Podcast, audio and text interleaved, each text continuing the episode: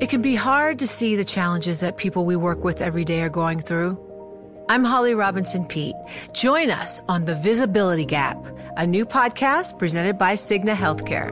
Download it wherever you get your podcasts. You know success when you see it, or you think you do the people in the spotlight.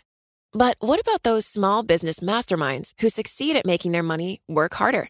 They do that by having a business bank account with QuickBooks Money, which now earns 5% annual percentage yield. Making your money work as hard as you do? That's how you business differently. Learn more about QuickBooks Money at quickbooks.com slash 5APY. Banking services provided by Green Dot Bank, member FDIC. Only funds and envelopes earn APY. APY can change at any time. From Silicon Valley to Wall Street, the promise and perils of artificial intelligence are playing out on the world stage. But what will the next phase of AI adoption look like? Which companies, from big tech to startups, will dominate? And where do the risks and unintended consequences lie? I'm Emily Chang. Join me at Bloomberg Tech in San Francisco, May 9th, to answer many of the industry's burning questions, alongside Snap's Evan Spiegel, Xbox President Sarah Bond, OpenAI's Brad Lightcap, top researcher Dr. Fei Fei Li of Stanford, and many more. More details and just a few tickets left at bloomberg.com/techsf.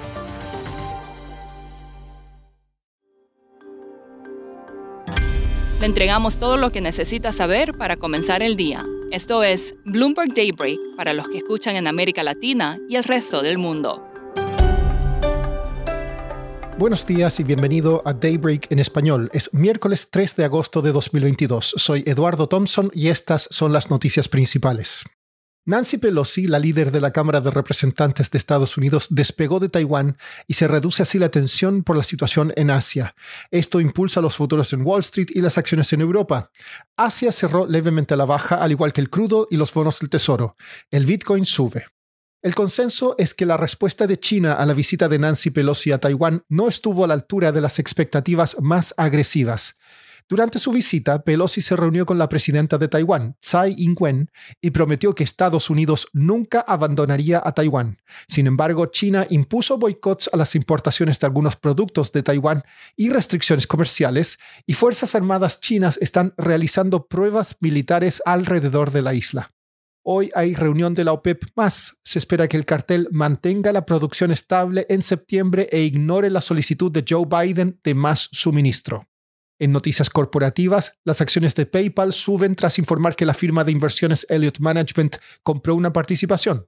La plataforma de transacciones online Robinhood se desploma después de despedir a 23% de su personal. Airbnb informó resultados decepcionantes, mientras que las ventas de Starbucks superaron las estimaciones del mercado.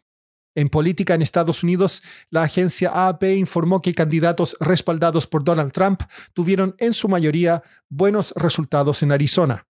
En Kansas, los votantes rechazaron rotundamente una enmienda constitucional que habría permitido a la legislatura estatal prohibir el aborto.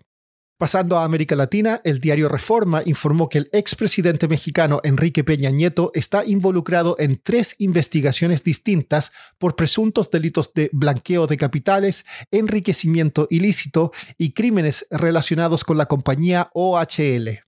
En Argentina, Sergio Massa jura hoy como ministro de Economía y el mercado estará atento a sus primeras medidas. El momento es complicado, con la inflación cerca de los tres dígitos y el Banco Central gastando unos 60 millones de dólares por día para mantener el peso a flote.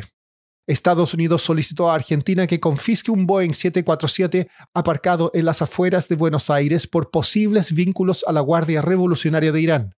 Estados Unidos acusa que el avión fue vendido por Irán a una división de la venezolana Conviasa, lo que viola sanciones comerciales. En Colombia, minutas de la última reunión del Banco de la República apuntan a una moderación del ritmo de aumentos adicionales de la tasa de política monetaria.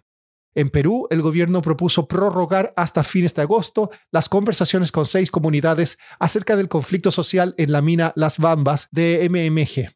En Brasil, el mercado estará atento a la reunión de política monetaria de hoy. Adriana Dupita, de Bloomberg Economics, explica cuáles son sus expectativas para la decisión Es prácticamente seguro que el Banco Central elevará la tasa de interés básica por la duodécima vez en este ciclo. Los precios de mercado señalan una expectativa de 50 puntos básicos hasta el 13,75%, repitiendo el ritmo de ajuste monetario observado en junio, pero existe la posibilidad de un ajuste un poco más lento de 25 puntos base, especialmente si el Banco Central está considerando nuevos aumentos en los próximos meses. Adriana, ¿esta sería la última alza de tasas o vendrían más? Estamos cerca del final del ciclo, pero creo que todavía hay más subidas de tipos de interés. Ha habido algunas buenas noticias para el Banco Central recientemente. Los recortes de impuestos deberían permitir una pequeña deflación en los próximos meses, lo que es bueno. Las tasas de interés internacionales han bajado, ah, la expectativa para, para las tasas de interés en los próximos meses ha bajado. Los precios internacionales de las materias primas han bajado y la moneda brasileña también parece estar bajo menos presión. Sin embargo, las expectativas de inflación para 2023 se mantienen por encima del techo de la meta.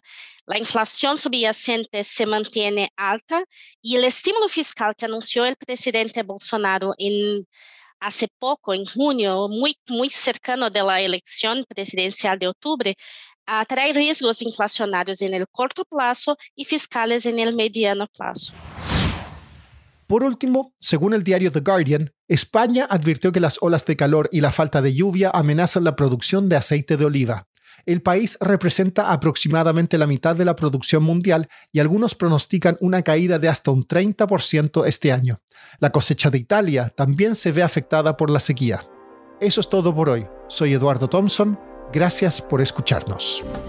Para conocer todas las noticias que necesita para comenzar el día, revise Daybreak en la app Bloomberg Professional, donde puede personalizar las noticias que desee recibir. También puede suscribirse a la versión solo audio en Spotify, Apple Podcasts o la plataforma de su preferencia. Eso es todo por hoy. Escuche de lunes a viernes Bloomberg Daybreak.